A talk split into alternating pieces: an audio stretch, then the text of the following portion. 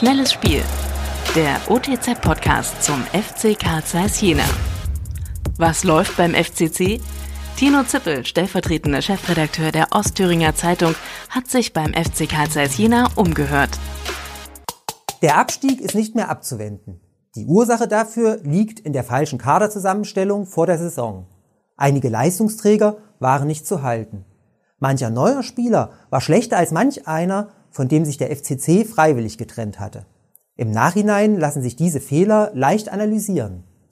Zum Glück hat der Club die richtige Konsequenz daraus gezogen. Mit Tobias Werner gibt es nun einen Sportdirektor, der jenseits vom Tagesgeschäft den Kader planen kann.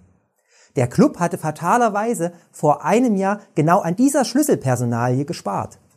Am Ende lag die komplette Verantwortung bei Trainer Lukas Kwasniok ohne jedes Vorab-Scouting eine Drittligamannschaft zusammenzubauen. Das ist misslungen. Leider hat der FC Karl Zeiss in dieser Saison zeitiger als alle anderen Planungssicherheit. Der Club muss die Zeit nutzen, schnell einen passenden Trainer zu finden. Aus dem Nichts, das zeigen die vielen Jahre in der Regionalliga, lässt sich kein Team zusammenstellen, das um den Aufstieg kämpft.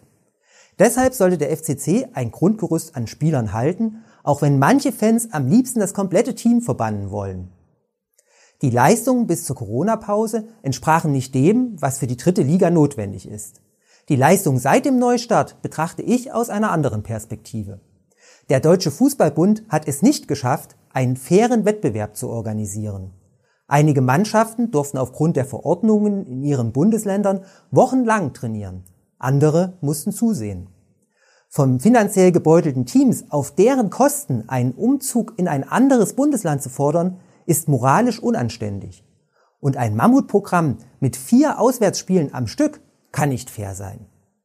Die Wettbewerbsverzerrung schwächt die Liga und hat auch dem FC Karl Zeiss die letzte Chance genommen, ein Wunder wie in der vergangenen Saison zu schaffen. Der DFB hat sich über die Politik gestellt und damit der Anarchie Vorschub geleistet. Das ist ein fatales Zeichen. Der DFB sollte in den nächsten Jahren seine Hochglanzkampagnen stecken lassen, mit denen er in der Vergangenheit für Respekt und Fairness im Sport geworben hat. Wir haben gelernt, für die DFB-Funktionäre zählt nur das Geld. Der Rest ist ihnen egal. Noch mehr spannende Fakten rund um den FC Karl Zeiss Jena gibt es täglich unter www.otz.de oder im aktuellen Fanmagazin Querpass.